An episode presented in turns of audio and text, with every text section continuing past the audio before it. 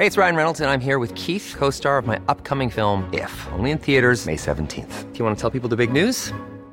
All right, I'll do. Sign up now and you'll get unlimited for $15 a month in six months of Paramount Plus Essential Plan on us. Mintmobile.com slash switch.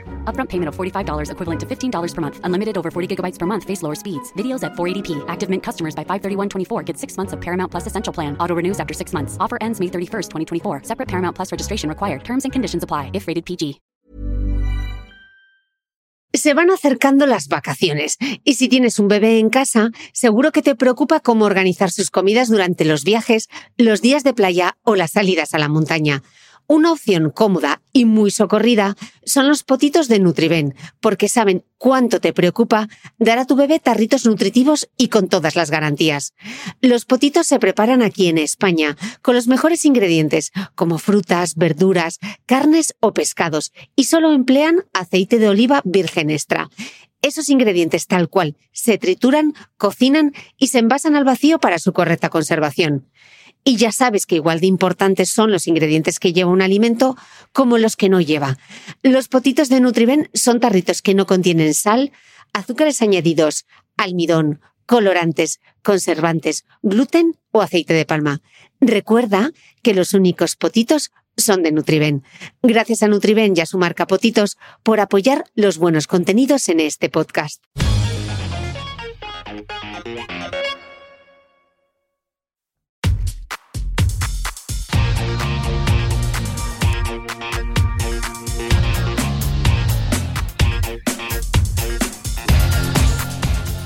Hola, soy Cristina Mitre, periodista y autora del blog The Beauty Mail.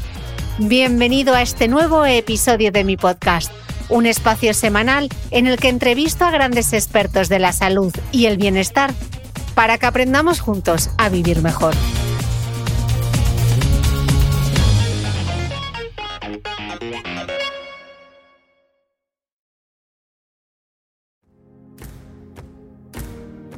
Querido escuchante, con esta entrevista ponemos punto y seguido a la cuarta temporada del podcast.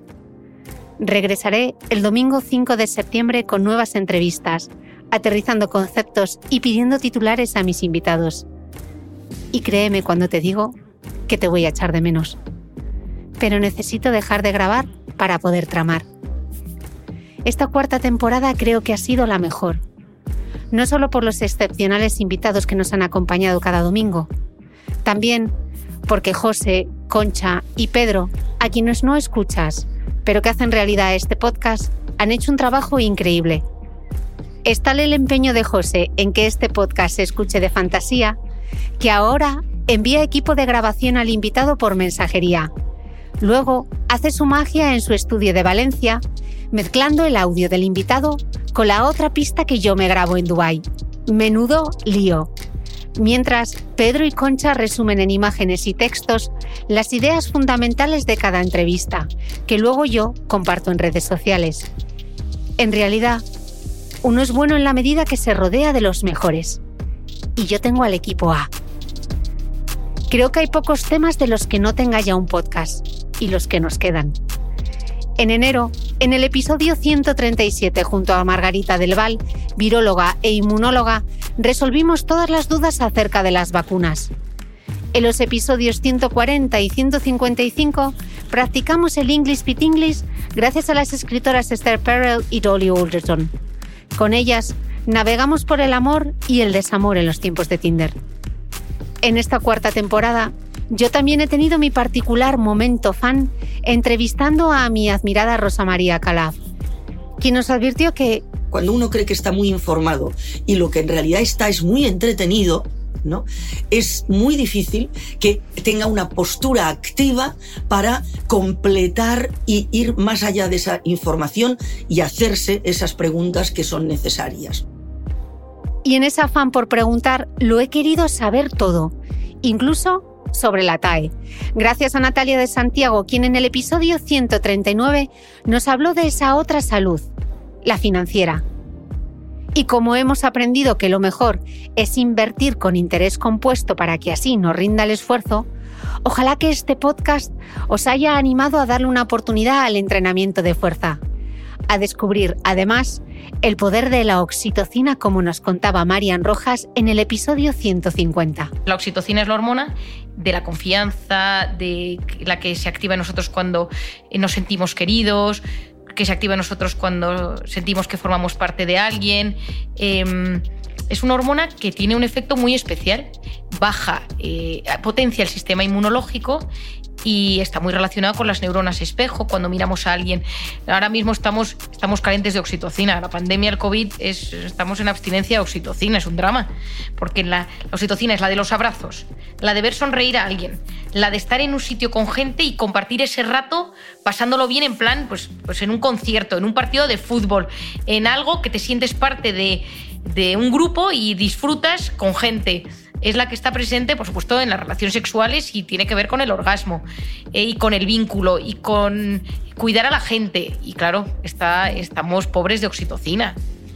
Diez meses, 47 entrevistas y en todas ellas una invitación a aprender.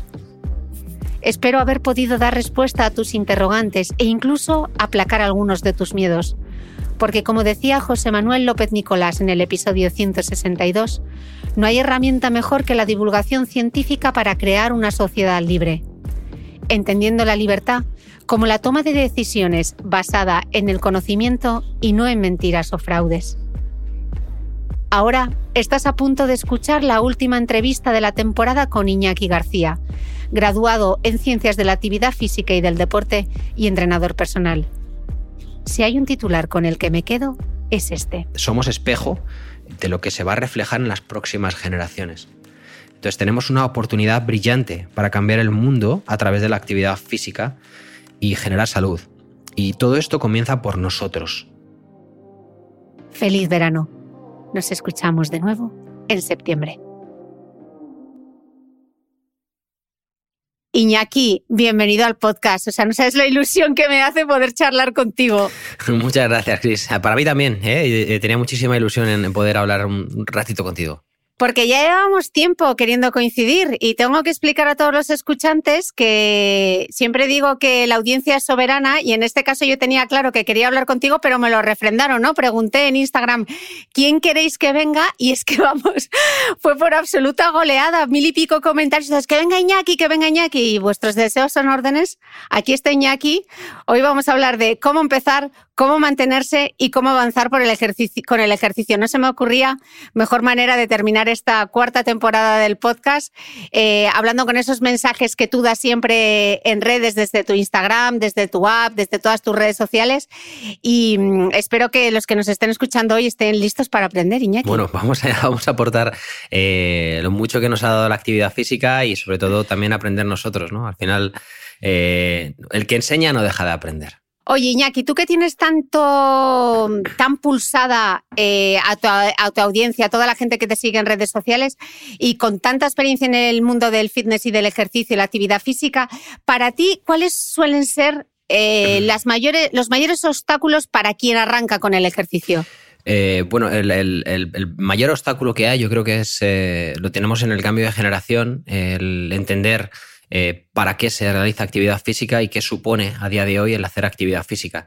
Eh, quizás tenemos estancado ahí un, mensaje que viene de generaciones anteriores de, actividad física, deporte, que es distinto, y, salud, y quizá tendríamos que unir esas, esas tres partes y hacer entender a la gente que la actividad física forma parte de una higiene física y mental que deberíamos realizar todos los días eh, sin ningún tipo de, miramiento. Entonces no pondríamos ese tipo de excusas de no tengo tiempo, es que ya acabo muy cansado durante el día como para acercarme al gimnasio o ponerme a entrenar en casa. Eh, uy, es que a mí no me gusta hacer deporte. Eh, ese tipo de cosas al final surgen o esas excusas surgen de, una mala información que hemos tenido por parte de generaciones quizás anteriores, eh, pero al final por, por, falta de información. Al final todo evoluciona, la actividad física eh, va evolucionando. Yo siempre, siempre digo que soy eterno estudiante porque cada año salen nuevos estudios, cada año salen nuevas eh, formas de entrenamiento, cada año se descubren cosas nuevas gracias a la ciencia y al final todo evoluciona. Y yo creo que debemos evolucionar con, con la actividad física. Entonces, quizás ahí están las excusas que deberían, deberíamos eh, ir evitando o, ir borrando de nuestro disco duro para poder eh, incluirla dentro de nuestro día a día. ¿no? Al final hay que intentar que no sean, o sea, que no, no podamos poner ni excusas. Yo no pongo excusas cuando me, me, despierto y voy a la ducha, o cuando me lavo los dientes después de comer, o cuando realizo determinadas eh, actividades durante el día. ¿no? Pues esos 30, 30, 40 minutos mm. durante el día pues deberían ser obligatorios. Mm. Hablando de las excusas, ya que has sacado tú el tema, te voy a hacer como una... En el top ten de las excusas, una de las que primero me vienen a la cabeza es, no he hecho deporte desde BUP, ¿por dónde empiezo, Iñaki? Pues, eh, eh, bueno, ya tienes algo ganado si dices eso y es que sabes desde dónde partes, es decir, desde cero. Eh, lo primero que debes hacer es buscar un asesor o alguien que te asesore.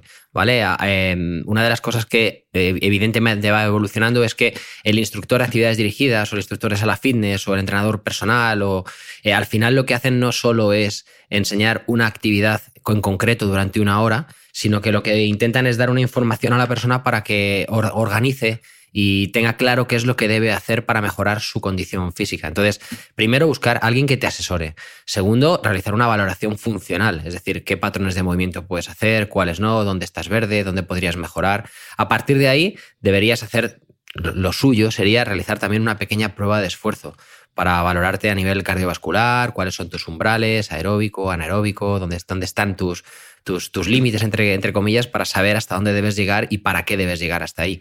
Y a partir de ahí, dejarte asesorar. Dejarte asesorar y que te digan que, eh, a ver, puedes hacer esto, esto, esto, esto y esto. Vale, perfecto. Y a partir de ahí, buscar la, la actividad que más te divierta. La única manera de encontrar cierta adhesión al entrenamiento es practicar algo que nos divierte. Esto es, yo siempre pongo el mismo ejemplo de manera, hablo e, intento combinar la manera de hablar un poco técnica, específica, con la manera un poquito más natural, que, es la que he experimentado siempre y que la gente lo entiende de esa manera. No es como una serie. Si yo te recomiendo una serie, eh, lo primero que me vas a decir es, uff, ¿cuántas temporadas tiene? Y te voy a decir, son cinco, uff, es muy larga. Y te voy a decir, Cristiana, tienes que darle una oportunidad. Uf, los tres primeros episodios me han costado, ¿eh? pero eh, aguanta un poco más, que ya verás cómo te engancha. Entonces, cuando empiezas a encontrarle el rollo a la serie, dices, tenía razón. O sea, tengo unas ganas tremendas de llegar a casa y ponerme el ratito de mi serie, no me lo quita nadie. Pues más o menos ocurre lo mismo con la actividad física. A medida que vamos encontrando ese gusto o esa sensación de que vamos conociendo lo que vamos haciendo, al final cada vez nos gusta más probar nuevas cosas. Mm. Pero claro, Iñaki, yo es que no tengo tiempo. Claro, la gran excusa, ¿no? Al final el, no tener tiempo eh, eh, indica que tienes un problema. Eh, Iñaki, ¿qué me estás diciendo? ¿Que, tengo un problema? Sí, tenemos un problema. Eh, si no tienes tiempo para dedicar a tu salud antes de, que pasen determinados años, seguramente luego le tengas que dedicar tiempo a, la enfermedad o a los problemas con tu red afectiva, o a los problemas en tu trabajo, o a, tu propio carácter que irá deteriorándose a lo largo de los años. Al final, eh, o se lo dedicas ahora, ese tiempo, a tu cuerpo y a, a, la actividad física o se lo vas a tener que dedicar más adelante a, la enfermedad y a los cuidados y a la recuperación. Mira, es curioso, Chris, porque estamos en una era en la que, en la que los mensajes en las redes sociales son valora tu tiempo, no hay nada más importante que tú mismo, eh, tu momento es ahora, pero realmente eh, eh, estamos pisoteando el tiempo. O sea, buscamos la inmediatez en todo, queremos conseguir las cosas antes de ayer, no, damos, no tenemos paciencia para disfrutar del camino y hacer las cosas poco a poco.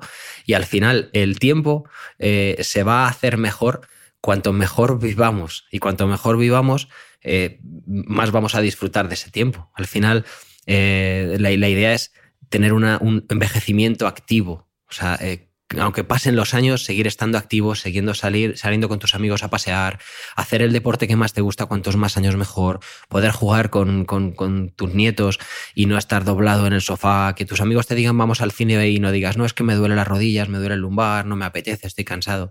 Ahí es donde debemos de, ese es el verdadero tiempo de calidad. Mm, yo digo muchas veces, ¿no? Déjate de hablar a tu yo de 20 que no te va a escuchar y piensa cómo te hablaría tu yo de 80, ¿no? Y lo que te va a agradecer que hoy estés haciendo el esfuerzo con la kettlebell y con la mancuerna, sí, sí, Es, exacto, es, echar, un poquito, un ratito, cinco minutos y decirle que, cómo es lo que está tan de moda ahora, ¿no? Decir, voy a hacer una carta a mi yo de, de, de, pues si tuviera 80 años, eh, a mi yo de ahora, que es lo que le haría, ¿no?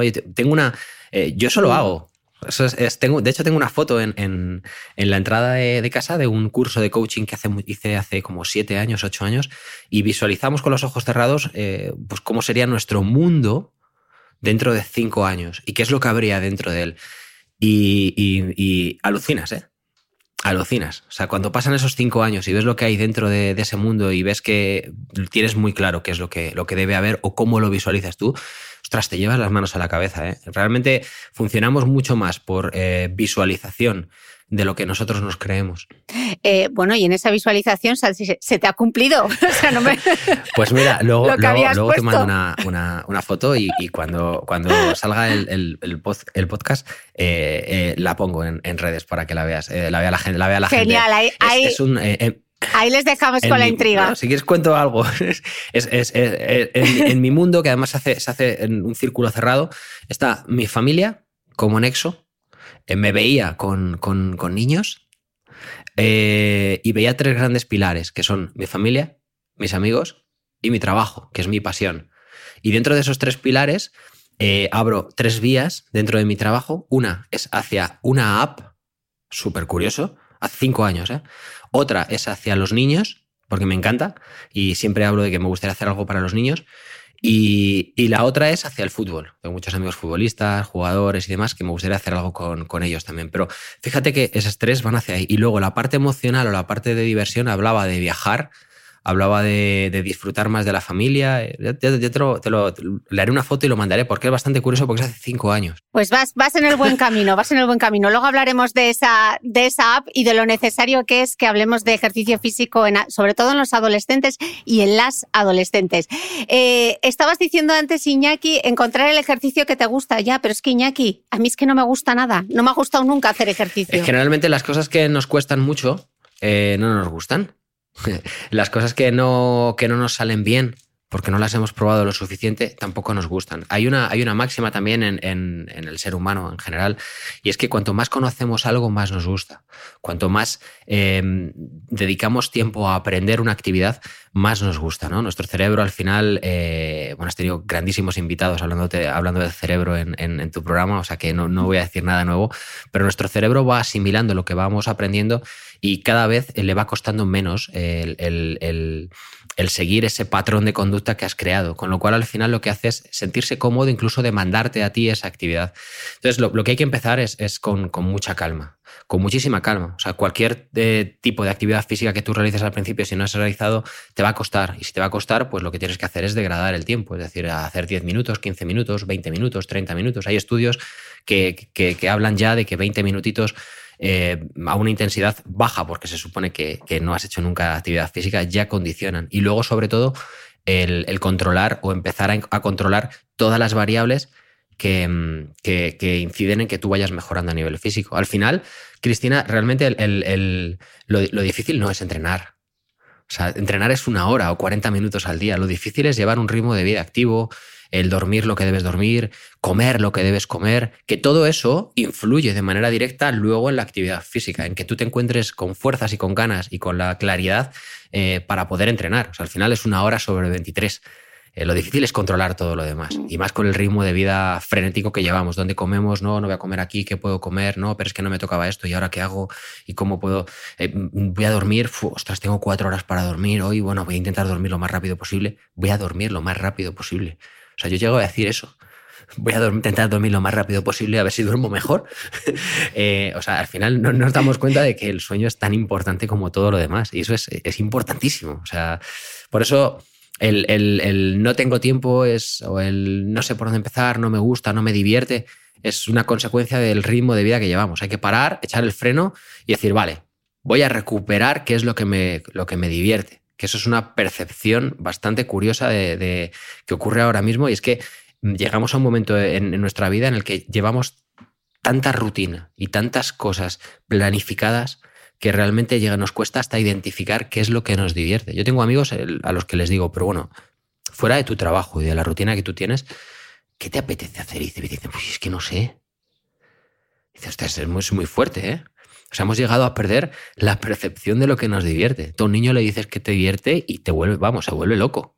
Lo tiene cristalino. Lo primero las personas y luego jugar, ir a un sitio, hacer a las, a, las, a las personas ya adultas les preguntas eso y tardan en contestarte. O, o, cogen respuestas comodín, como ir al cine, jugar con los amigos. eh. También la gratificación inmediata, ¿no? Y ese efecto flash, ese parece que tengo que hacer ejercicio y tengo que supurar endorfinas, ¿no? Que pasa muchas veces. O, o terminar, tú empiezas por el capítulo cero, como decías antes, y estás continuamente comparándote con gente que te dobla en experiencia y que tiene. Eh, que, que- que parte, tiene otro punto de partida, ¿no? Eso yo creo que también nos hace mucho daño, ¿no, Iñaki? Sí, bueno, es la, la eterna comparativa, ¿no? Al final, eh, tú tienes que vivir tu propia vida, tú tienes que cuidar tu, tu cuerpo porque solamente tienes uno y como dicen muchas camisetas que hay por ahí, este es mi cuerpo y no hay un plan B, o sea, no tengo otro, habrá que, quererlo, ¿no? Como dice mi madre, ¿qué hago con el chiquillo? Lo mato cuando era pequeño, que era hiperactivo, dice, habrá que quererlo. Pues esto es lo mismo, ¿no? O sea, nuestro cuerpo tenemos que quererlo y tenemos que cuidarlo y tenemos que mimarlo. Al final, eh, esa inmediatez nos hace querer ver el final de la serie o conocer el final de la serie antes que el resto de los mortales. No, yo, yo ya he visto el final de la serie yo sé cómo acaba. Te puedo hacer un spoiler si quieres, no lo voy a hacer, pero te lo podría hacer. Buscamos ese, ese truco, ese, ese, esa rapidez, ese a ver qué está haciendo esta persona en internet que tiene ese cuerpazo pero si a lo mejor esa persona tiene genética, esa persona entrena desde, desde muy pequeñito, eh, pero a lo mejor esa persona no sabe enseñarte para que tú llegues a tener su cuerpazo. O sea, queremos buscar el, el- el ya, el ahora mismo. Precisamente por ese miedo, ¿no? Del paso del tiempo, ¿no? Es lo que queremos, queremos morir jóvenes, queremos ir envejeciendo, pero con aspecto de, de- de tener 18 y 19 años.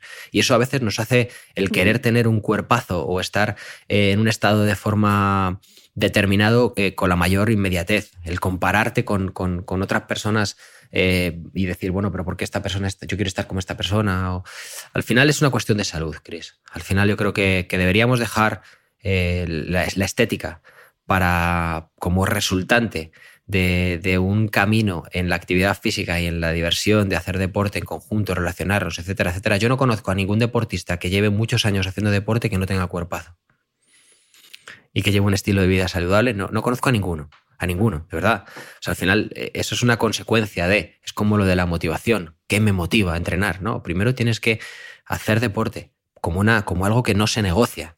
Eh, segundo, tienes que eh, eh, ir encontrando resultados. Y esos resultados son los que te van a motivar y te van a retroalimentar para que sigas haciendo deporte. O sea, la motivación no tiene que estar al principio, tiene que estar al final. Y para eso tiene que haber una, una paciencia, un entender para qué se hacen las cosas, entender las fases del proceso de, de, de, de cualquier persona que realiza actividad física, cómo comienza, hacia dónde avanza, el para qué hace determinadas cosas y encontrar ahí la diversión. ¿no? La diversión no está en terminar con un cuerpazo increíble. La diversión está en hacer cosas para terminar con un cuerpazo increíble o, con, o sin dolor. O mm, es que hay, hay tantas, tantos, es, es, multifactorial. Al final, tantos factores que pueden entrar en, en juego. Bueno, lo acabas justo de decir, los deportistas de élite al final lo que buscan es el rendimiento deportivo. Exacto. O sea, y hay diversidad, diversidad de cuerpos, pero lo que se busca ahí es conseguir la medalla, ¿no? Deberíamos quizá poner el objetivo en, eh, precisamente en eso, en conseguir que nuestro cuerpo sea la mejor herramienta para movernos por la vida, ¿no? Y para llegar, para llegar a esos 80 a tope de power. Eh, estoy pensando en todas esas personas que van por primer día al gimnasio que se sienten como un pulpo en un garaje. Yo llego al gimnasio y lo más probable es que siendo mujer, esto es un estereotipo pero que se cumple, me voy a refugiar en las máquinas de cardio. Yo he pasado mucho tiempo en muchos gimnasios, tú seguro que también. Eh, suele ser bastante habitual. Llegamos el primer día al gimnasio, Iñaki, ¿qué hacemos para no terminar recluidas en las máquinas de cardio? Pues lo primero es eh, relacionarnos con la persona que nos debería guiar con, nuestra actividad física. Es decir, eh, hay gente que te tiene que asesorar sí o sí. Eh, bien sea eh, alguien externo, alguien interno, alguien de la instalación, tiene que haber un profesional de la actividad física que, te, que lo primero que tiene que hacer es, es, dedicarte un ratito y decirte qué es lo que debes hacer y cómo lo debes hacer. Primero buscar ayuda. Cuando no teníamos móviles y nos perdíamos con el coche, nosotros parábamos y preguntábamos. Por lo menos los de mi generación. Pues eh, ahora, ahora es lo mismo. O sea, cuando yo no, no, tengo ni idea de lo que voy a hacer en un sitio, paro y pregunto. Pues mmm, debemos acercarnos a un profesional que, que, está ahí precisamente para ayudarnos y, preguntarle y decirle a ver qué es lo que, qué es lo que debo hacer. Segundo, eh, darte un aplauso porque ya estás, ya has dado un paso más eh, que el día anterior, que no estabas en la instalación ni estabas dispuesto a hacer actividad física. Tercero, es ser consecuente con lo que estás haciendo y entender que lo que vas a hacer es bueno para ti. No es una cuestión de me voy al gimnasio, me he pegado una paliza. No, no, hay que quitar determinadas palabras de nuestra de nuestro, de nuestro día a día. O sea, al cuerpo no se le dan palizas, al cuerpo se le mima. Y la actividad física en diferentes intensidades es un mimo para nuestro cuerpo, ¿no? O sea, al final no, no le queremos pegar palizas porque nos caiga mal nuestro cuerpo. Como tú has dicho, es nuestra herramienta para llegar cuanto más, eh, cuanto más lejos, mejor con, mejor condición física. Entonces, bueno, pues eso es lo primero que tendremos que hacer. Y luego, dentro de lo que nos diga el, profesional de la actividad física, encontrar eh, aquel refugio, como dices tú, que, sea acorde a los pasos que debo dar y que nos divierta. Sé que hay una parte que no, que por eso, por eso me has hecho la mención de lo del cardio, y es que a las chicas, por ejemplo, no os, gusta, no, os gusta nada el, trabajo de fuerza o...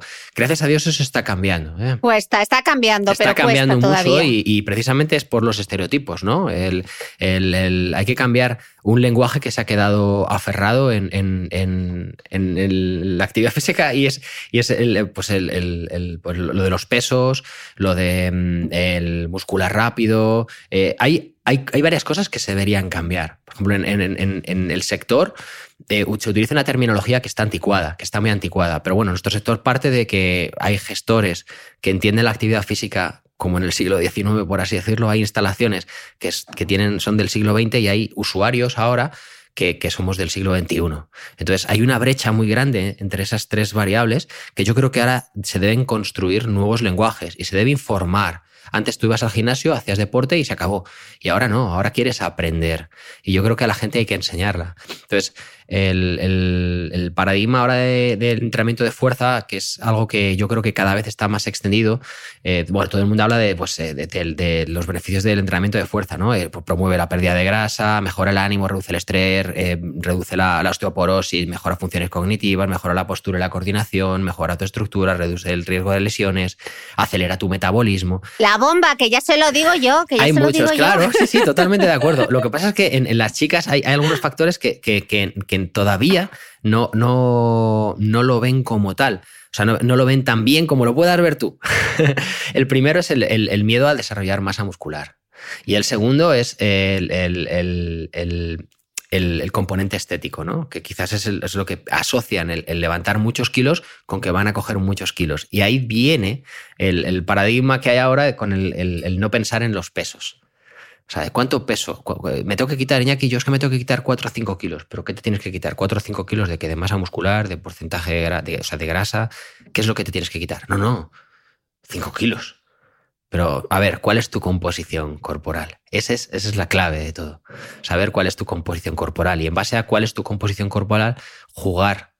Jugar para, para ver cómo puedes quemar más grasas, ¿Por qué, Iñaki? ¿Para qué quiero quemar más grasas? Pues para sentirte más ligero, para ganar fuerza, para que todos los beneficios del entrenamiento de fuerza eh, realmente los aceptes como tal y te encuentres cada vez mejor. O sea, al final, en las chicas, por ejemplo, es más importante quizás que en los chicos el entrenamiento de fuerza, porque es de las poquitas cosas en las que, digo las poquitas cosas, eh, que, nos, ganáis, ¿no? que, ganamos, perdón, a las chicas. tenemos el metabolismo el doble de rápido que vosotras y es simplemente por una cuestión genética. Tenemos más masa muscular. Y eso, es, es, algo que, se tiene que enseñar. O sea, si a ti te dicen que tienes que quemar más calorías, pero ¿cómo se queman las calorías? ¿Qué, son, qué es quemar calorías? Eh, ostras, pues, ¿pero qué hacen? ¿Se queman, se, se evaporan, se van y solo hace el entrenamiento de fuerza? Pues no, pues mira, hay que pararse con esa persona que está aprendiendo y decirle, mira, eh, mm, la energía se puede producir a través de la quema de grasas. Eh, nosotros acumulamos grasas en, forma de triglicéridos, que son moléculas de carbono, oxígeno e hidrógeno.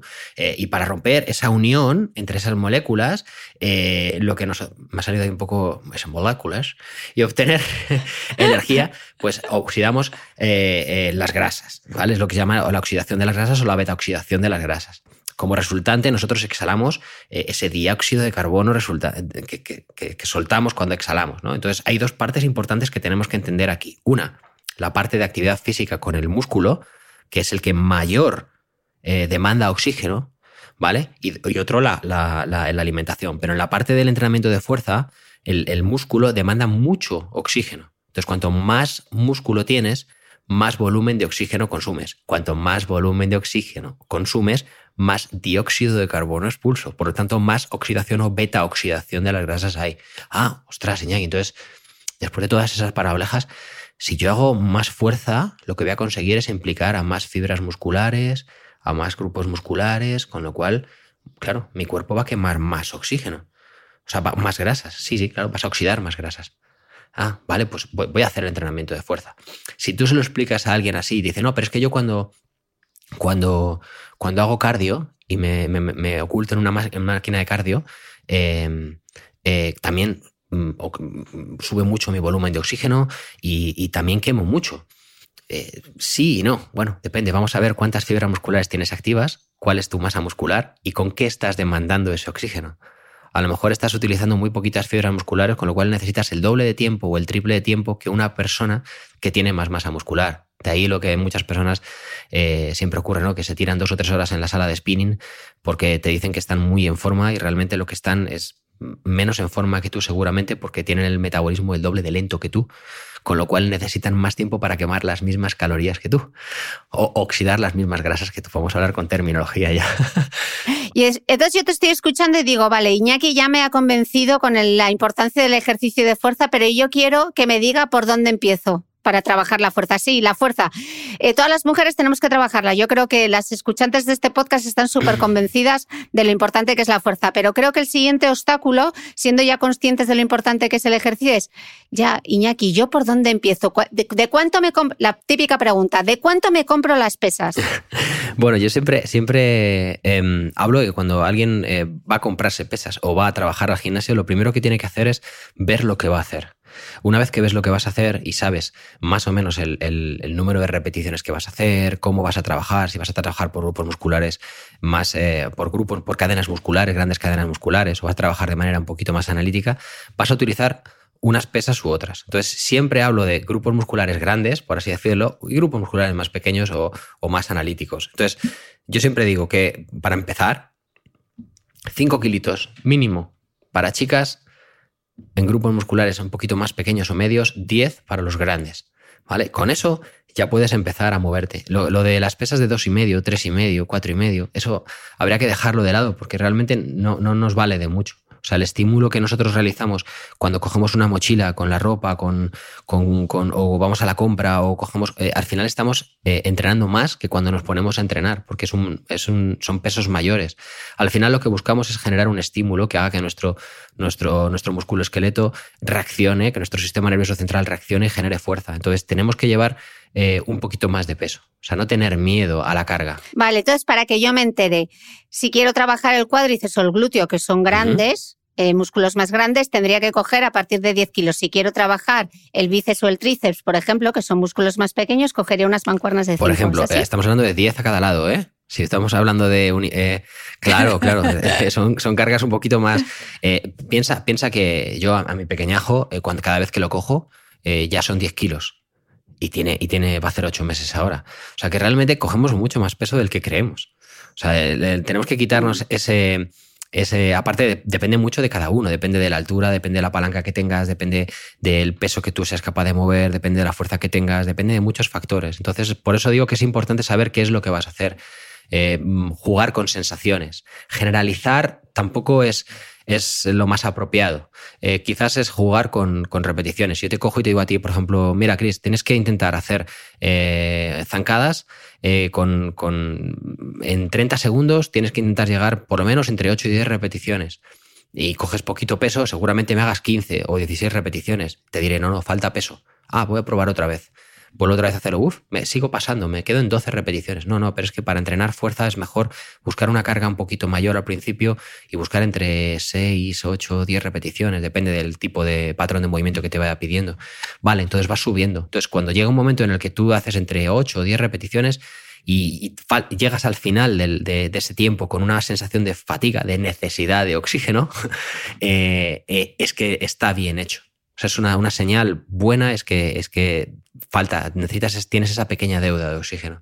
Por eso digo que, que hay que buscar, hay que eliminar esos, esas repeticiones eh, de 30, 40 repeticiones, 20 repeticiones, ejercicios de, súper largos. Eh, eso es fuerza-resistencia. Eso no, o resistencia a la fuerza. Eso al final no es fuerza. Hay que, hay que individualizar, no generalizar. Ya sé que no se puede generalizar. Lo sé. y que nos movemos no, no entre blanco y negro, sino en una escala de grises, pero vamos a intentar aterrizar un poco. Si yo, si tuvieses que decir como una receta del éxito y luego cuántos días y a qué intensidad habría que entrenar, venga, problema de matemáticas. ¿Cuál sería la, la combinación perfecta ¿Cuántos días y, a qué y cómo notamos esa intensidad? Eso, que dices de las sensaciones, ¿es que es tan subjetivo? Claro, mira, eh, mm, vamos, a, vamos a hacer una... Un, depende del objetivo, ¿vale? Como tú has dicho antes, depende un poco del objetivo. Si tú eh, estás preparándote una competición, tu nivel es elevado, con lo cual eh, deberás hacer una serie de entrenamientos previos a, etcétera, etcétera. Depende del objetivo y depende del, de la estación o el momento en el que te encuentres. Porque no es lo mismo entrenar en septiembre, octubre, después de haber dejado de entrenar, que entrenar en, noviembre, diciembre o en mayo, junio, que estás a, tope de power, como dices tú, ¿vale? Es, estás a topísimo y entonces la intensidad es distinta. Por lo tanto, no podrás llevar un mismo patrón de entrenamiento durante todo el año. Si lo llegas, pues lo normal es que generes una homeostasis, ¿vale? Un, equilibrio, un estancamiento. De ahí viene lo de, no, es que no, me quedo estancado, es que no sé cómo mejorar, es que tienes que cambiar tu rutina. ¡Uh! Tengo que cambiar mi rutina. No, no, no, no, no, no. Sí, sí, tienes que cambiar la rutina. No, no, no, no, no, no. Sí que sí, tienes que cambiarla, porque si no, no vas a salir nunca. tienes que romper ese ciclo, esa cadena. Entonces tienes que empezar a trabajar otras cosas. Persona que, em, que busca salud, ¿vale? Por encima de todo. Y una persona normal, una persona que, que, que no tiene ninguna lesión, que, que entrena de manera habitual. Bueno, pues para empezar, hablamos de un periodo, de un mesociclo, por ejemplo, desde septiembre a octubre, noviembre. Vamos a hablar de que tienen que entrenar, pues yo entrenaría dos días fuerza, dos o tres días fuerza, ¿vale? Cinco días a la semana vamos a entrenar, ¿vale? Dos días fuerza como tal y un día fuerza resistencia. Y los otros dos días haría cardio, cardio y movilidad, ¿vale? Cuando hablo de fuerza, al final que también es, también es fuerza el hacer un entrenamiento cardiovascular, se puede hacer, pero sí que eh, estaría bien que lo separáramos, ¿vale? Para empezar sobre todo. Al final el entrenamiento concurrente, que es lo que más le gusta a la gente, que es esa sensación de entrenar fuerza, pero también con un componente cardiovascular elevado y demás, eh, no, no se debería hacer al inicio. ¿Vale? Es el resultado de que tu estructura está lo suficientemente fuerte y tus parámetros aeróbicos lo suficientemente entrenados como para que seas capaz de llegar tanto a nivel de fuerza como a nivel de cardiovascular a unas intensidades muy elevadas, tanto en la parte de fuerza como en el entrenamiento aeróbico, para que realmente sea un entrenamiento concurrente. Y eso no lo puede hacer todo el mundo. Entonces, una persona normal eh, que busca salud, dos, tres días fuerza, dos días cardio. Al principio, luego, a mm. medida que va pasando esos mesociclos, pues los vas alternando. Puedes ir buscando eh, un componente más cardiovascular suave o un componente interválico y ese mismo día metes un trabajo específico de core. Em, cuando trabajas fuerza también trabajas core, ¿eh? hay, que, hay, que, matizarlo también. Por ejemplo, eh, runners que, les encanta el, trabajo más cardiovascular está hiperdemostrado. Antes no era tan, tan, tan, no estaba tan claro, pero los triatletas se tiraban horas y horas y horas y horas y horas entrenando como si estuvieran haciendo una, una triatlón. Necesitaban cuatro horas diarias para entrenar y no practicaban prácticamente, no, no, no realizaban tanta fuerza como realizan ahora. Al final lo que lo que se han dado cuenta o lo que los estudios han demostrado es que al final a mayor tiempo de exposición de impacto, más deterioro muscular. Al final no les paraba en una triatlón el componente cardiovascular. Les paraba la falta de fuerza o el dolor articular. Y eso solo se hace entrenando fuerza. Eh, Iñaki, seguro que se han quedado mm, con una cosa. Has dicho, entrenar fuerza, fuerza, resistencia. Uy, eh, cortocircuito, ¿eso qué es? bueno, la, fuerza tiene muchas expresiones. Está fuerza de velocidad, fuerza de resistencia, potencia. Eh, tiene muchas expresiones. Entonces son diferentes para no hablar muy técnico, eh, de alguna manera son expresiones que, en, las, de las que se, las que se puede trabajar la fuerza. Y cada una de ellas tiene sus beneficios. Eh, un futbolista, por ejemplo, trabajará más la, fuerza explosiva. Eh, una persona que realice mm, triatlón trabajará más la fuerza resistencia en algunos patrones de, movimiento. un, velocista trabajará más la fuerza más explosiva, sí, o fuerza velocidad. Eh, cada uno trabaja la fuerza de una determinada manera en función del tipo de actividad que desempeñe. De ahí está lo de entrenamiento funcional. O sea, el entrenamiento que tú realizas tiene una, una funcionabilidad. Al final no hay ejercicios funcionales. Eso de, no, entrenamiento funcional. Bueno, ¿cómo es funcional? A lo mejor ese entrenamiento no es funcional para mí, porque yo no corro, o yo no nado, o yo no... O sea, el, funcional lo hace la persona. O sea, tiene que tener una funcionalidad para tu día a día. O sea, el que es camarero, o el que trabaja en una consulta, o el que trabaja sentado delante de un ordenador, o el que es fisio, o el que cada uno tiene unos patrones de movimiento que, se, que, que van deteriorándose por su trabajo. Entonces tendrá que hacer un entrenamiento determinado para que esa fatiga se vaya reduciendo.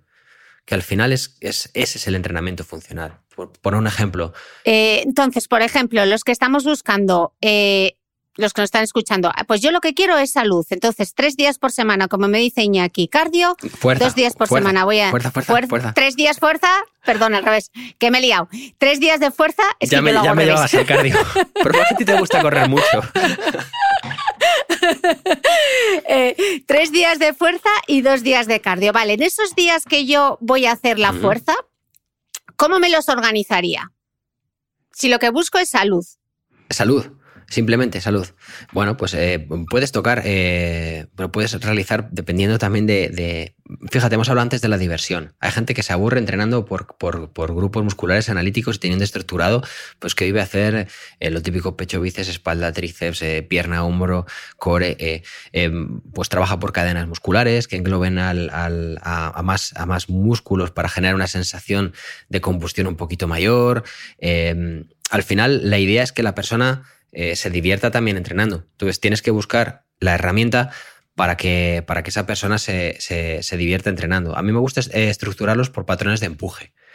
Por em- yo lo divido siempre en dos, ¿no? Empuje o tracción o cadena muscular anterior y posterior. Y en base a eso, pues lo organizo.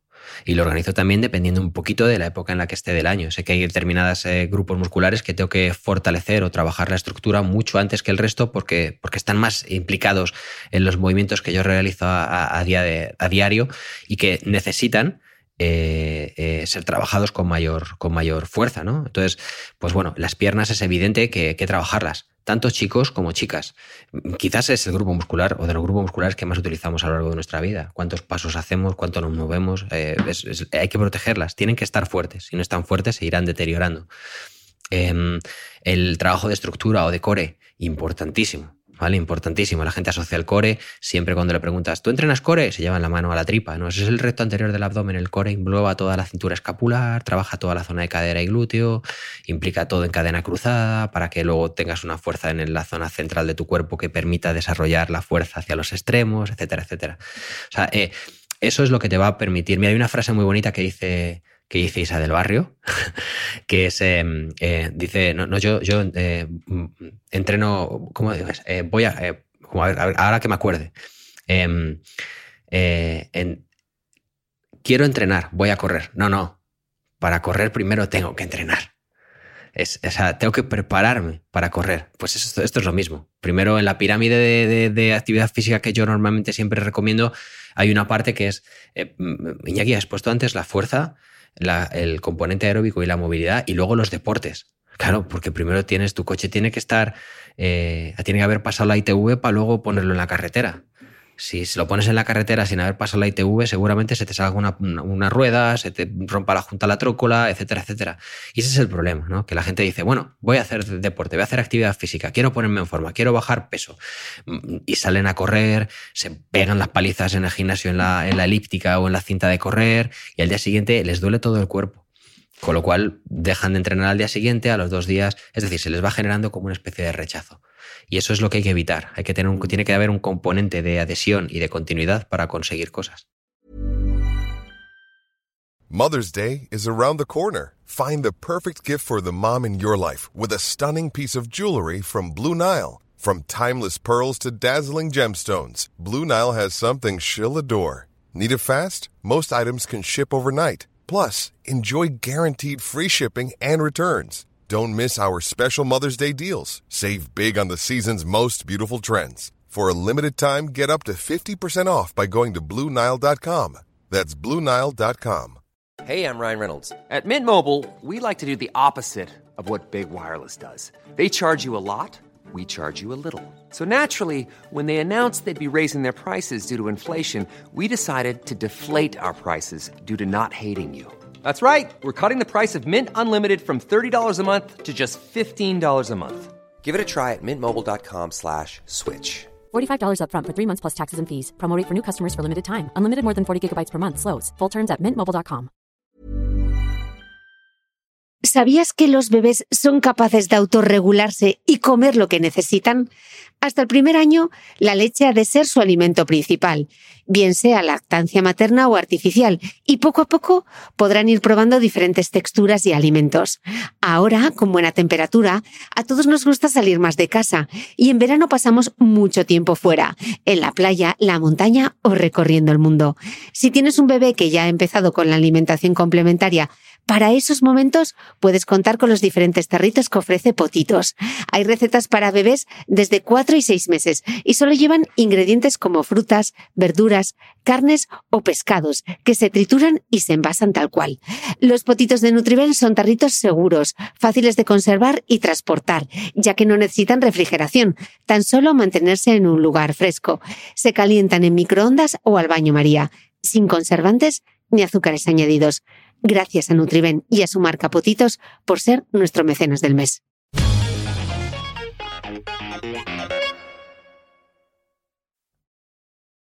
Hablas justo de ese concepto de la pirámide de la actividad física y me gustaría que nos la describieses porque me ha parecido muy interesante cuando lo he visto. ¿Cómo es, esa pirámide? Es, la pirámide, a ver, hay, hay diferentes eh, autores y hablan de diferentes eh, zonas dentro de la pirámide. Yo la que me gusta a mí o la que yo eh, de alguna manera alterado un poquito en base a los últimos estudios que hay sobre fuerza y sobre cómo yo entiendo que debe ser la actividad física, lo primero que tenemos que tener un control es sobre el NEAT, ¿vale? Not Exercise Activity Termogénesis, ¿vale? Es decir, lo que no hacemos cuando, o sea, lo que, lo que quemamos o la termogénesis que generamos cuando no hacemos actividad física y engloba todas las acciones diarias, es decir, eh, moverte, coger, eh, caminar si puedes caminar, subir las escaleras, el, tener una vida activa, no sedentaria, no pasar horas delante de la televisión, el, intentar comer eh, de manera tranquila, pero mm, mm, desplazarte para comer, no comer siempre en el mismo sitio, es decir, realizar pequeñas acciones que generen grandes cambios, ¿vale? Esa, sería la primera, el, el, NEAT, ¿vale? Y ese es lo primero que deberíamos intentar controlar. Lo segundo es donde yo he generado alguna variación y he metido las actividades de fuerza, que son eh, las, principales, o por así decirlo, los principales engranajes, lo que va a hacer que nuestra estructura esté sólida para luego desplazarnos y movernos. ¿no? Y ahí también meto también, en componente de fuerza, meto el componente aeróbico. Pues ¿por qué? Pues porque si nuestro sistema aeróbico no está eh, adaptado, seguramente no podamos realizar fuerza también con efectividad porque nuestro músculo tampoco va a tener esa resistencia aeróbica como para sostener un movimiento, un número de repeticiones determinado. Entonces, es importante trabajar el componente aeróbico, como he explicado antes, esos tres días de fuerza y esos dos días de manera aeróbica por separado. Y luego, eh, la movilidad. La movilidad es, es, importantísimo trabajarla, sobre todo de manera dinámica. Ahora se está poniendo muy de moda todo el tema del el yoga, el, el, trabajar la movilidad de una forma diferente. Y es, eh, al final la movilidad es recuperar nuestros rangos de movimiento eh, que vamos perdiendo por, tanto por el estímulo de actividad física eh, como por el paso del tiempo. Y, es, vital, es vital que, las, que se trabaje de manera, de manera, por así decirlo, unida a los trabajos de fuerza y, de, y aeróbicos. ¿vale? Primero, aprende, primero trabaja la fuerza, primero trabaja el componente aeróbico, ten los componentes de movilidad necesarios como para no hacerte daño, para prevenir lesiones y para, para, realmente hacer el movimiento como se debe hacer y no implicar a otros. Y luego en el siguiente escalón de la pirámide, muévete, corre, salta, eh, realiza actividades dirigidas, haz combat, baile, eh, lo que te dé la gana, diviértete, pero siempre bajo el parámetro de, la base de fuerza aeróbico y movilidad. Y en el último de todos, mm. He puesto el, control de la recuperación, no porque sea el menos importante, sino porque quizás es la cúspide. Al revés, es, uno de los más importantes. ¿Vale? El, descanso activo, que yo hablo de descanso activo, es, quizás eh, dejar que el cerebro eh, desconecte de aparatos eléctricos, el estar con, tener una buena charla, el dedicar tiempo a escuchar que yo creo que es, la asignatura pendiente del 90% de la población española. Eh, y cada vez que, estás en una conversación, al final te cortan para. Porque quieren hablar o porque escuchar. O sea, a mí me encanta escuchar podcasts, me encanta escuchar a los amigos. Yo cuando estoy con mis amigos, con todo lo que hablo yo, que hablo por debajo, vamos, hasta debajo del, del agua, y, y, yo me callo. O sea, soy, soy más, con mis amigos soy más timidete. O sea, estoy más callado, porque me gusta escucharlos y me gusta aprender de ellos. Y luego el sueño, que el sueño es el gran regulador. O sea, cada vez dormimos menos, Chris. Cada vez eh, dormimos menos y, de, con peor calidad de sueño. Eh, al final es un regulador hormonal tremendo. Eh, influye de manera directa en los procesos de pérdida de, peso, iba a decir, de, porcentaje de grasa. Tenemos dos hormonas que son la grelina y la leptina, que ya he hablado en alguna charla sobre ellas siempre en, Instagram, que hablan sobre la saciedad y la necesidad de, zampar.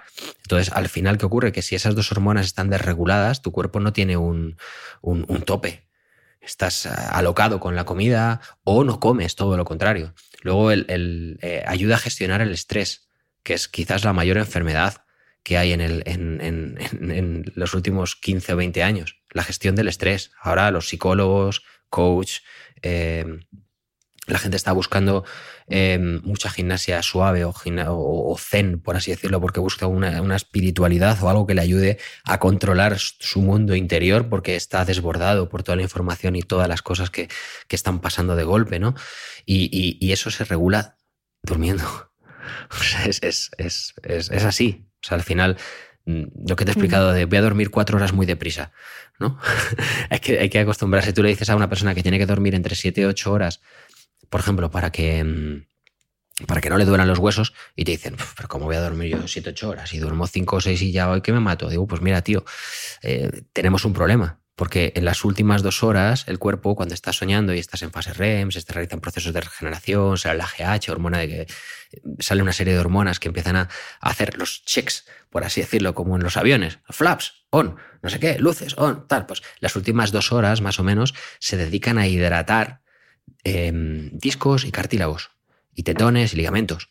Si tú en esas dos últimas horas, que tan importantes y tan necesarias son, se las cortas, eh, lo que estás haciendo es deteriorar tus discos, lumbares, articulares, eh, articulaciones, eh, tendones, ligamentos. Es, decir, precisamente de lo que se queja la mayor parte de la población. Que es, no, yo es que no puedo entrenar porque me duele la rodilla, tengo una lumbargia tremenda. No es que me duele aquí justo en la, en la cervical, que es que no me puedo. O sea, tiene mucho que ver con eso. Mm. Eh, ¿Cómo sé, Iñaki, si lo estoy haciendo bien? O sea, ya estoy súper motivada con el ejercicio, ya he empezado a hacer la fuerza, estoy haciendo esos tres días, los dos días de cardio, pero es que no noto nada, ¿me habré estancado? Eh, gran, gran pregunta. Para eso debes tener a alguien externo. De ahí, otra vez de nuevo, el valor del asesoramiento de tener un profesional que te diga, eh, Chris, creo que debemos cambiar los estímulos que estamos generando porque estás haciendo siempre lo mismo. Vuelvo otra vez al tema de las series. Se nota que me gustan, ¿eh? Pero es un, da, mucho, da mucho juego, ¿eh? Si yo te pongo a ti Juego de Tronos, eh, que son siete temporadas, ocho temporadas, eh, la primera te gustará mucho, la segunda verás cosas que no hay en la, en la, primera, la tercera dirás más de lo mismo, en la cuarta dirás ya empieza a cansarme, en la quinta te saben los diálogos y por muy buena que sea la, serie, al final ocurre que, no la quieres ni ver. Pues más o menos ocurre lo mismo con la actividad física. Por eso hay que variar eh, el principio de variación del movimiento. Hay principio de continuidad y principio de variación del movimiento. Por eso tienes que variarlo. ¿Cada cuánto? Pues cada, cierto tiempo o cuando tú notes que te has estancado. Cuando notes que, es que ya no, aquí algo pasa, que no estoy cargando, estoy sudando, mi percepción de esfuerzo es muy grande, pero algo ocurre. Voy a, ver, voy a coger un asesor o un entrenador personal. Em, vamos a ver qué es lo que ha ocurrido. ¡Pum! Fíjate, em, voy a romper una, lanza en favor de todos los entrenadores personales y los asesoramientos y todas esas. Porque sí, porque ahora mismo, además, eh, eh, tenemos el, riesgo de de todo lo que hay en Internet y toda la información que hay en Internet y parece que una persona que tenga buen cuerpo o que, o que, o que eh, entrene desde hace mucho tiempo tenga la, potestad para prescribir actividad física, ¿no? Y, fíjate, fíjate cómo, cómo, al final todo eso deteriora mucho la profesionalidad, o la profesión, mejor dicho, y la percepción de lo que debía ser eh, algo que se... un, un, un trabajo que se paga o se debería pagar.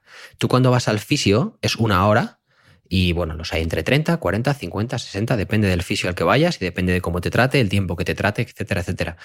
Em, eh, es, ese valor de esos 30 euros o esos 40 euros eh, no se los das hasta que te duele el cuerpo. ¿Por qué no evitar que te duele el cuerpo y usar esos 30 o 40 euros en el momento adecuado? Vas a ganar, uno, que sepas cómo entrenar y hacia dónde debes entrenar. Dos, que, no te duele el cuerpo. O sea, llegas al momento en el que te ahorras el fisio, que de vez en cuando está bien ir, pero te lo ahorras. Y tres, estás ganando con conocimiento, para que luego puedas identificar eh, pues determinadas cosas, ¿no? Cuando ves a alguien hacer un jumping jack, o cuando ves hacer una zancada, o cuando ves hacer determinados movimientos circenses que no tienen ningún sentido y que no tienen una planificación dentro de tu estructura y dentro de tu día a día, pues todas esas cosas, ¿no? Entonces, yo creo que es, que es importantísimo buscar a alguien externo que nos valore y que nos diga, te has estancado. O sea, que no seamos autosuficientes para cosas que no debemos. Porque yo tengo amigos que entrenan de toda la vida, pero te aseguro que no, que no saben definir cuándo hay un proceso de sobreentrenamiento o un proceso en el que, en el que tienes una fatiga tan grande eh, que, debes recuperar y hacer un descanso activo o, volver a, hacer una fase. Hay gente que entiende que, tiene que entrenar siempre al límite. Hay que hacer de vez en cuando una fase de regeneración o de, o de o eliminar las cargas eh, durante una semana o diez días. En el CAR, el centro de alto rendimiento, es, o sea, cada tres, cuatro, cinco semanas de entrenamiento durísimo y una semana de, descarga que es, vamos, o sea, no tocan una pesa. Pero, ¿y me va a pasar algo por no tocar una pesa? Voy a perder el, culo, va a dejar de estar arriba y voy a dejar de tener los cuadraditos y no pasa absolutamente nada. Nada. Eh, es parte del entrenamiento, lo que decías antes. Iñaki y yo me estoy imaginando que nos están escuchando, es que yo empecé con muchísimas ganas a esto de entrenar. Eh, lo estaba cumpliendo, estaba cumpliendo mi plan de entrenamiento, pero es que ahora no encuentro la motivación. Parece que tenemos que estar hipermotivados para hacer todo, ¿no? Sí. Y este es un problema. Mm, mm, bueno, durante. Sí, sí, es un problema, un problema porque parece que tenemos que. Pero no solo entrenando, Chris. Parece que tenemos que estar hipermotivados para hacer cualquier cosa. y no es así. Hay cosas que hay que hacer. Eh, yo desde pequeñito en mi casa me enseñaron que hay cosas que, aunque no me apasionen o no me diviertan, tengo que hacer. O sea, seguramente cuando yo estudiaba, estudiaba en, en, oh, madre mía, en BUP, eh, había muchas cosas que, no iba a utilizar en la vida. En la vida he utilizado determinadas, o yo no, en, mi, vida he utilizado determinadas cosas que he aprendido en, en, BUP, pero había que estudiarlas y había que hacerlas. Hay pasos que uno debe dar porque seguramente encuentre el aprendizaje a posteriori.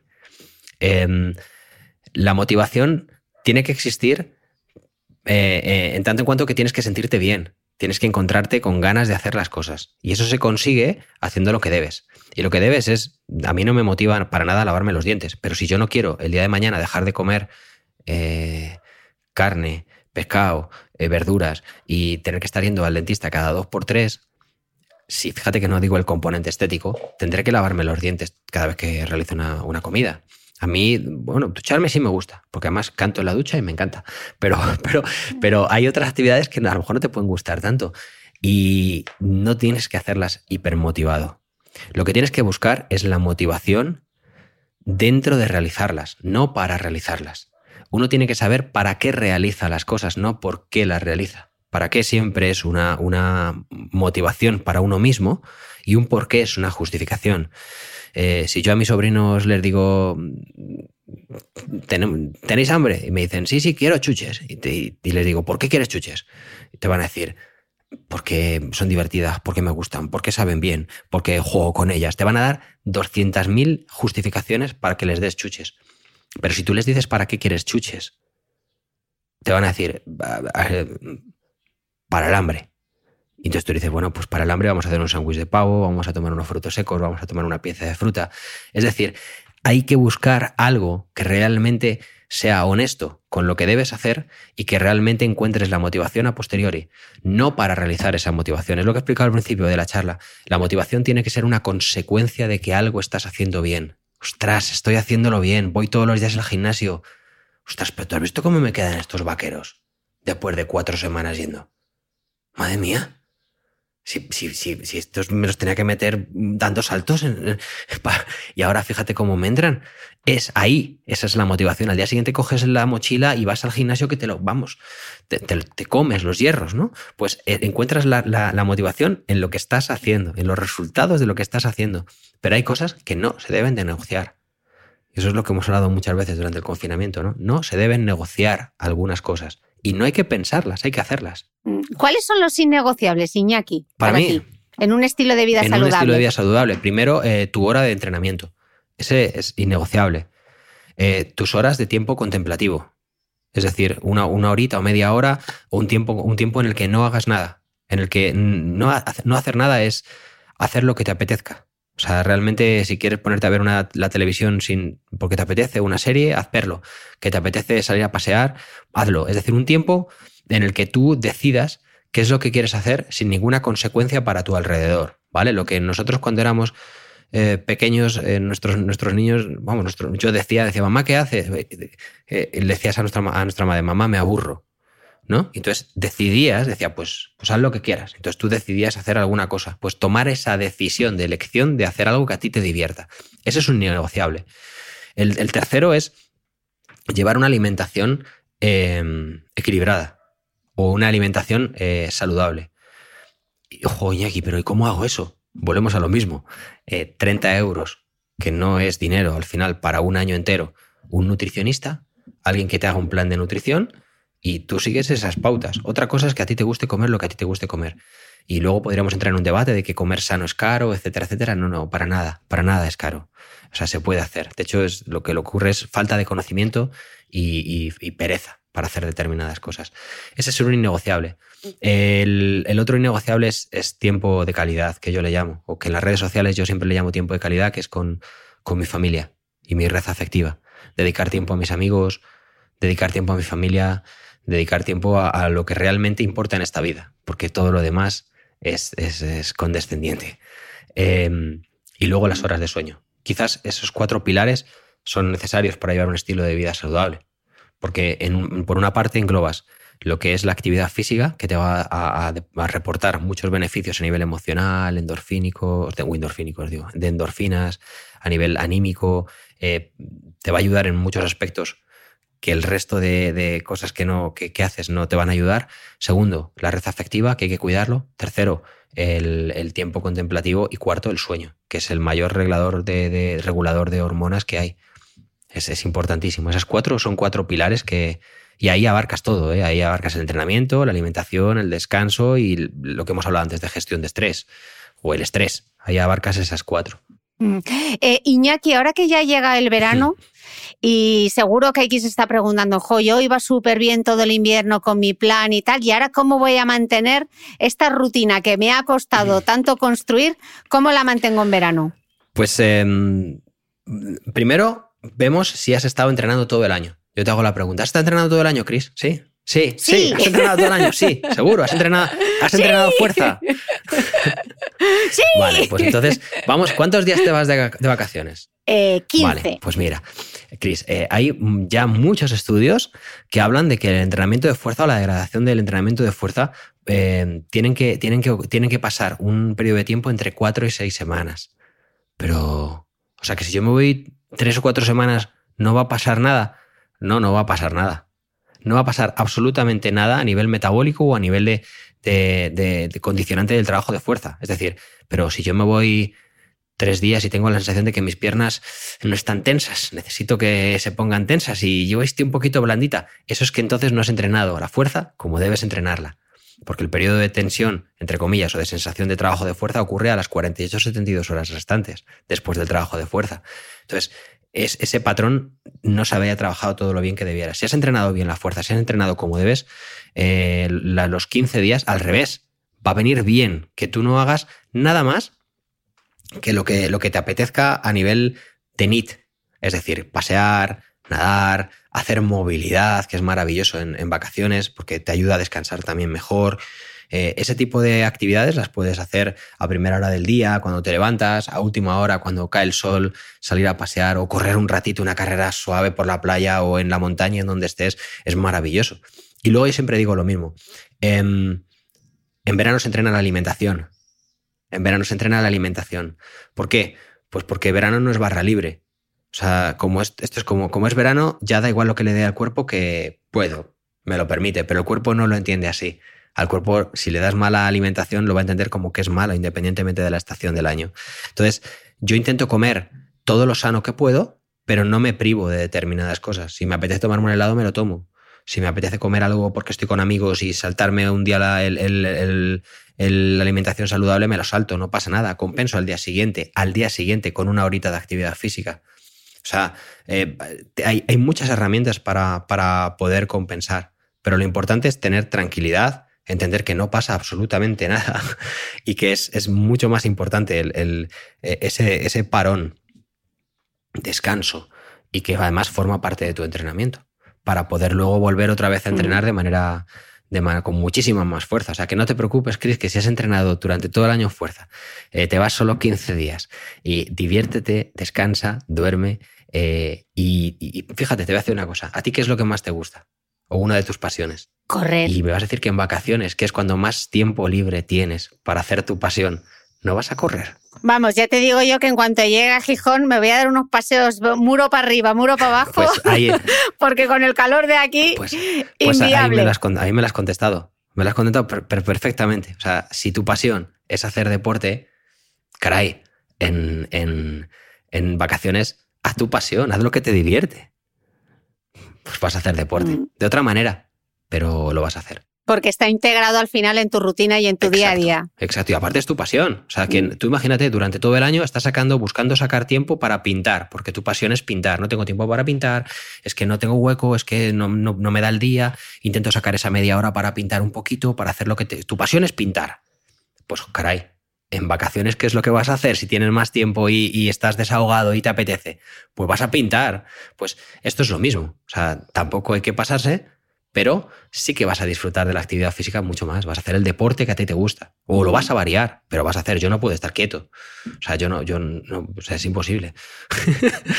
Iñaki, hablando justo de pasarse, que esto es como en el otro, en el otro extremo, está el que no llega o no encuentra la motivación o no sabe por dónde empezar, y en el otro extremo está el que quizá se esté pasando. ¿Cuáles son las señales que nos da nuestro cuerpo para decir, ojito, que, te estás pasando bueno, de a nivel técnico podría decirte tres que son, son vitales. Una es eh, no descansas bien, Tres, fatiga constante. Y cuatro, eh, o, falta de apetito o exceso de apetito. ¿Vale? Esas tres yo creo que son síntomas más, eh, por así decirlo, instintivos de que algo está ocurriendo. Eh, de, manera, de manera un poquito más, más, más fiable, pues a nivel cardiovascular, cuando el corazón si te hacen una, un test, una prueba de esfuerzo, oye, creo que, creo que, estoy creo que tengo sobreentrenamiento. Sí, vamos a hacer una prueba. Em, te ponen, pues miras con, la, con tu Polar o tu, tu banda em, de pulsaciones para ver cómo, cómo reaccionas ante un test de esfuerzo y vas a ver que el corazón no sube mucho. O que sube poquito y se queda, o que sube mucho y se queda ahí quieto desde el minuto uno. ¿Vale? Hay varios, varios eh, eh, parámetros que te indican que tu corazón es un músculo más y, y estás sobreentrenado. Entonces estás súper fatigado. ¿Qué ocurre? Que o bien no sube y por más que pegues saltos, brincos, te pongas a hacer burpees, corras sprints y dice que no, que no, que no sube, o que en el minuto 5 de, empezar a correr de repente hace y se pone a 170, porque está hiper fatigado ya, o sea, está sobrecargado, ¿vale? Ese sería uno. El, el, que te ha hablado del sueño, dos. Si no duermes, tu sistema nervioso central está disparado. Si, tus nervios, si tu sistema nervioso central está disparado, eh, es como o sea, el, centro de tu neurálgico, de todo tu, todas tus hormonas, y está todo desbordado. Eh, eso es porque ha habido una sacudida a nivel física que ha estresado el sistema nervioso central y por tanto necesita volver otra vez a regularse. Descanso.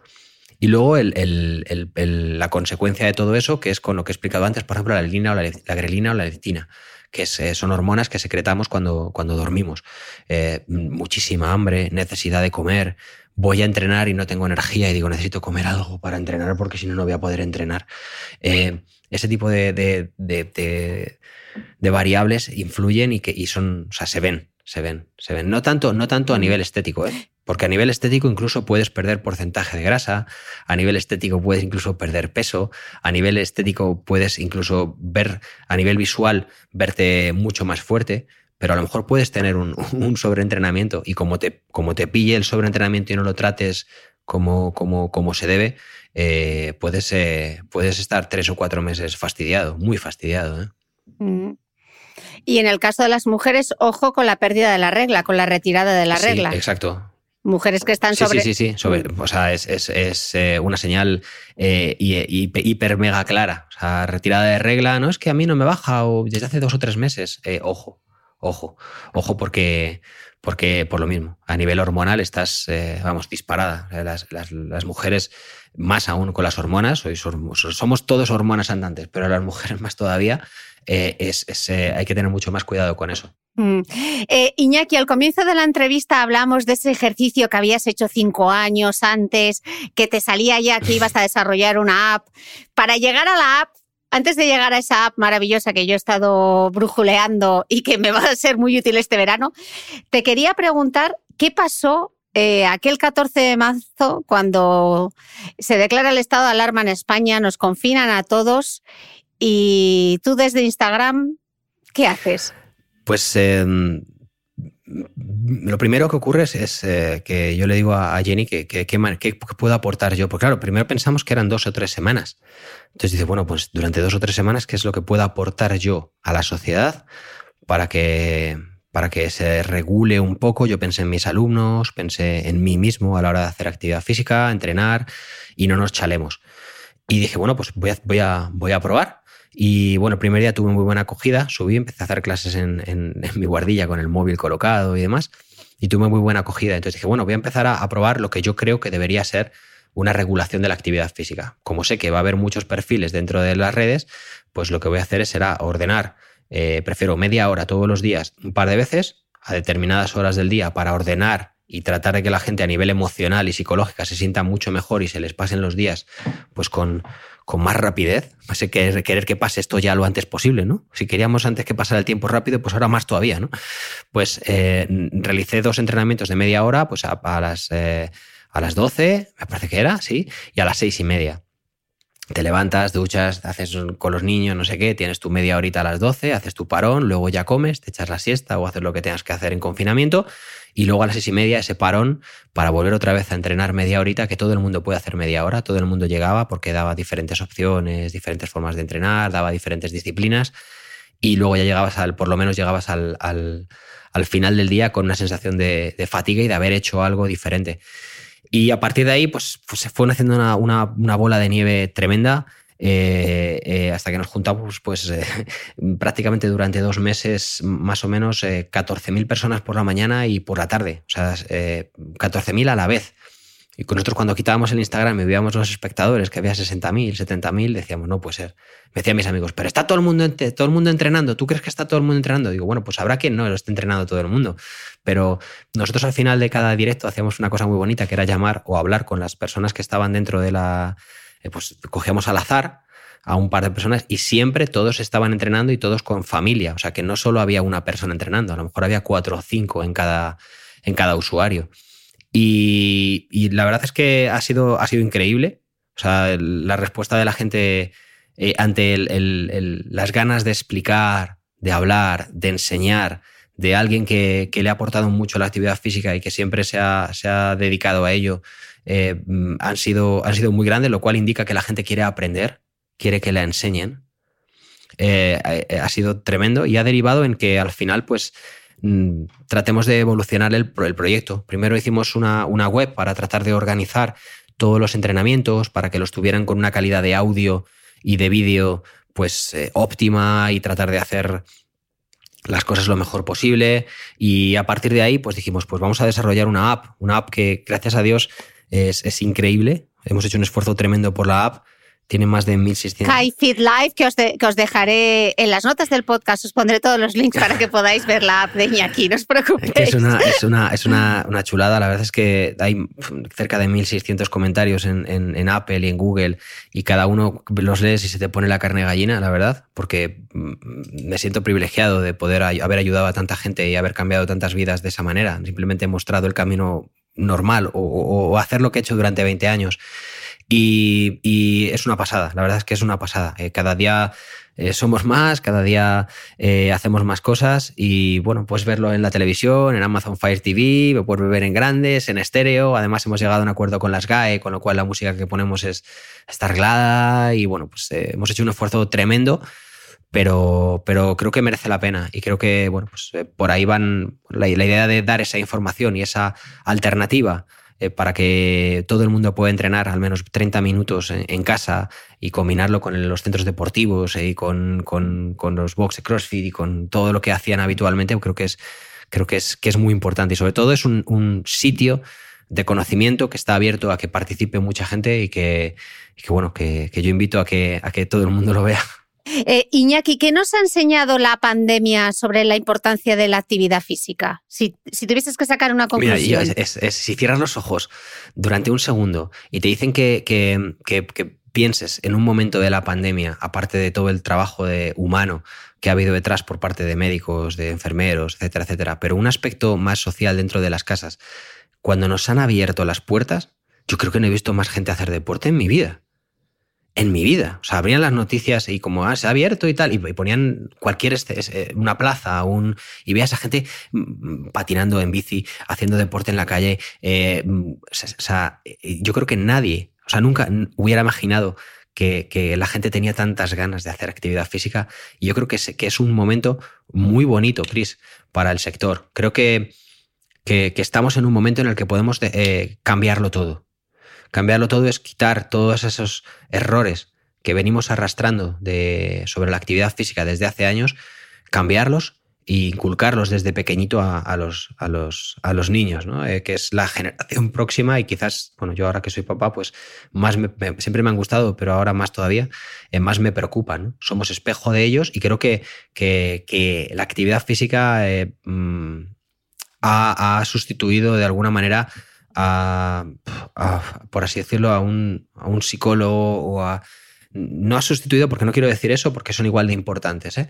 pero sí que, sí que nos ha ayudado a, a- liberar un montón de tensión y un montón de agresividad que, que a lo mejor teníamos dentro.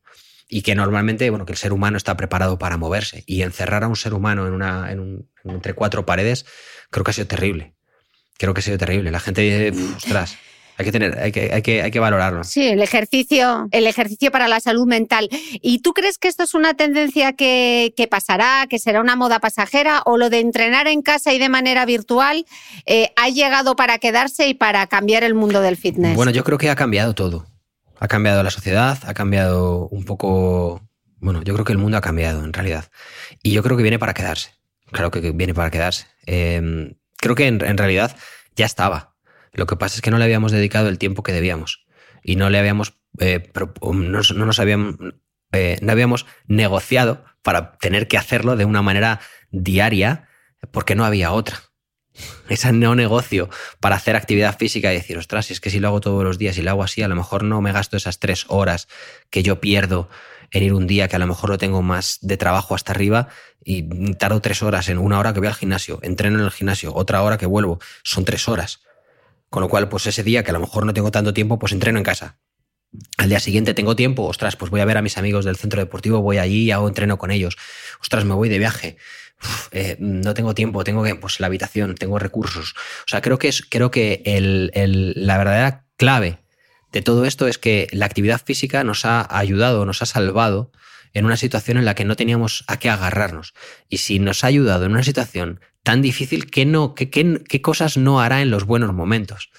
O sea, creo que, que viene para quedarse. Creo que viene para quedarse. Creo que además mm, los centros deportivos hay que cuidarlos, hay que mimarlos. Creo que están pasando una situación terrible y creo que, que es, eh, eh, es importantísimo que se les dé la importancia que tienen porque porque es salud y porque quizás mm, se les ha tachado como un lugar donde, donde podía existir problemas de contagio y demás, y no es un problema, son una solución, porque son portadores de actividad física, está ya hiper mega demostrado y estudiado que una persona que tiene una actividad física saludable, que tiene un porcentaje, una composición corporal determinada, que lleva un estilo de vida saludable, tiene menos riesgo de, de pasarlo mal eh, con el COVID y de superar la enfermedad de una manera mucho más, eh, más rápida y con, con, menos secuelas. Y creo que, que, hay que cuidarlos, hay que cuidarlos. Creo que, creo que todo esto viene para quedarse, pero tiene, tiene que venir para quedarse con, con, con un, un, cierto orden y con un cierto eh, control. Porque creo que, que la, la, información que se da a veces no es la correcta y eso nos puede llevar a un exceso de información que no, que no sea bueno. Fíjate que yo creo que, que, el futuro será como un modelo mixto, ¿no? O por lo menos desde mi experiencia personal, a mí me sigue eh, pareciendo muy útil entrenar en casa cuando no tengo tiempo, tengo ahí detrás todo el kit, me conecto por Zoom con mi entrenadora, pero también me gusta ir al gimnasio para salir de estar todo el día metida en casa, etcétera, o cuando viajo, meter las gomas para hacer ejercicio en el, en el hotel y de repente te puedes conectar a una clase, ¿no? Yo creo también que ha venido para quedarse y que, y que lo, que va a ayudar a que mucha más gente se anime, no se descuelgue de la actividad física y vamos a ganar todos sí, sí, en totalmente, salud, ¿no? Totalmente Espero. de acuerdo. Creo que es, que es además es un, un, núcleo de información muy bueno, muy, muy bueno y que, y que nos va a ayudar a eso, precisamente a que, a que no se tengan esas excusas o que se pongan esos problemas a la hora, problemas, soluciones. Entonces hay que intentar que no tienes 30 minutos o tienes una hora y media para irte al gimnasio, no pasa nada, entrenas en casa ese día y ya está, no pasa nada. Esa es otra de las cosas que hay que meter a la, eh, en, en, entre comillas, hay que dar una información adecuada a la, gente. Eh, no pasa nada porque no entrenes un día. No pasa nada. Yo a mis entrenamientos personales siempre les pongo con la alimentación y con el entrenamiento, les pongo un, un, cuadrante, que es un calendario, y, como a los niños pequeños, pon carita sonriente amarilla cuando has entrenado y has comido bien. Cuando no, una roja. A final de mes, mira para atrás. Anda, pues se predomina la amarilla. Perfecto. No pasa nada. O sea, no pasa nada. No es que, pero si no hago, exploto. No, no explotas. No pasa nada, de verdad. O sea, buscas salud, no buscas generarte estrés a través de la actividad física. Por lo tanto, hay que, hay que, hay que cuidar las cosas. Y, y sí, eso va a ser un componente mixto. Totalmente de acuerdo. Totalmente de acuerdo. Creo que eso es lo has descrito perfectamente. Mm. Eh, Iñaki, siempre pido a mis, eh, a mis entrevistados que, que, despidan, la, despidan nuestra charla con tres ideas que puedan resumir un poco lo que llevamos hablando más de hora y cuarto. eh, ¿Con qué te quedarías si, si tuvieses que hacerles esos tres titulares a tus iñakers?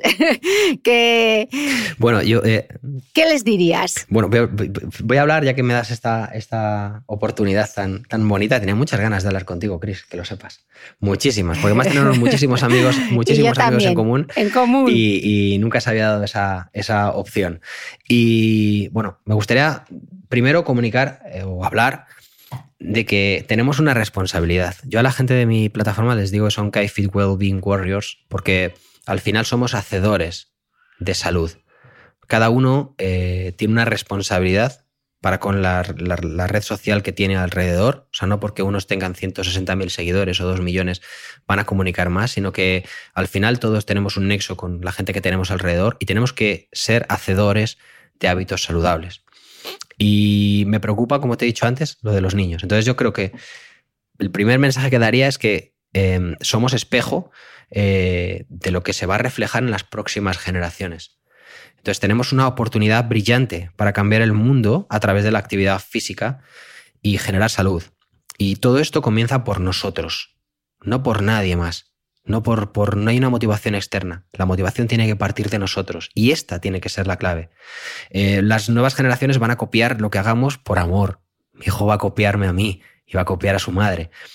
Eh, hay que ser muy cuidadoso con, con, los nuevos hábitos que se deben fomentar y no, in, no incurrir en los errores que hemos cometido en el pasado. Lo que te he explicado antes, ducharse, lavarse los dientes, comer sano, tu tiempo de actividad física, el cuidar a tus amigos, escucharte. Eso no debería cuestionarse bajo ningún concepto y se debería incluso eh, dar como actividad dentro de los colegios. Eh, eso tiene que ser un pack. Y creo que nosotros somos espejo. Esa sería la primera. Entonces, deberemos, debemos ser consecuentes con lo que nosotros reflejamos. La segunda es que eh, vivimos en la, en la, era de la inmediatez. Mandamos mensajes como sobre cómo aprovechar el tiempo, sobre cómo vivir y cómo ser felices cuando precisamente estresamos cada segundo de nuestras vidas. Los estresamos y los exprimimos de tal manera que nos generan angustia, nos generan estrés. Las cosas que merecen la pena llevan su tiempo y respetar, o sea, respirar, perdón, lleva su ritmo. Así que hay que hacerlo con calma, de manera ordenada y con calma. Las cosas planificadas eh, generan menos estrés. Y tercero, es, quizás no tiene tanto que ver con, con, muchas cosas que hemos hablado, pero creo que me gustaría que, la gente trabajara más la empatía. Que mm, creo que quizás es la. es, es, es una cualidad que se está quedando, quedando en desuso y cada uno mira lo, suyo.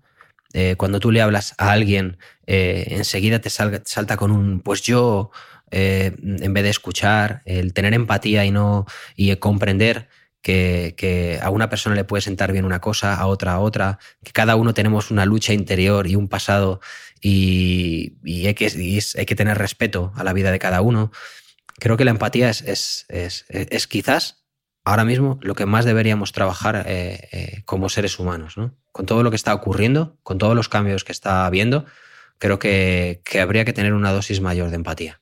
Bueno, Iñaki, qué bonito. No se me ocurre mejor manera que despedir esta cuarta temporada contigo con tu mensaje de somos espejo, respirar lleva su ritmo, escuchar más de lo que hablas, practica la empatía. Eh, qué verdadero placer. Y eso que pensábamos que íbamos a hablar de kettlebells y de entrenamiento de fuerza, y mira tú cómo hemos terminado. Porque al final es eso, ¿no? El ejercicio es vida. y además te voy a decir una cosa. Creo que durante toda esta temporada has llevado a gente increíble en el ámbito del entrenamiento. Me parece que, que tu podcast debería escucharse muchísimo más.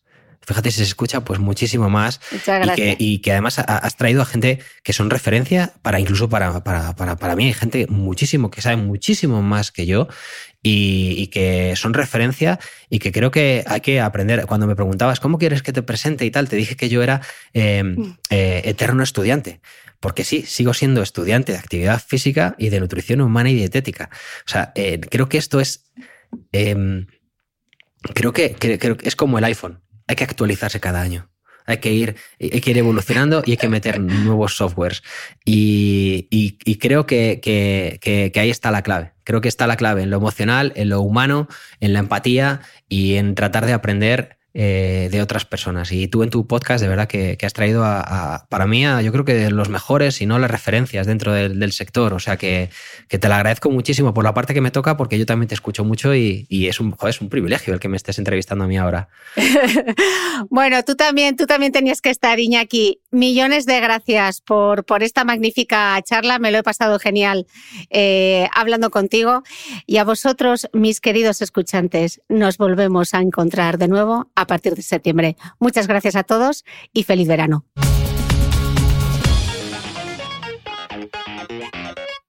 No olvides que todas las notas de este capítulo están en mi blog de beautymail.es. Además, si no quieres perderte ninguna entrevista, suscríbete al podcast de Cristina Mitre en tu reproductor de podcast habitual.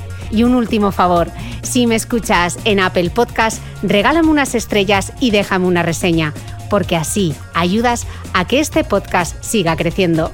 Muchas gracias y nos escuchamos de nuevo el próximo domingo.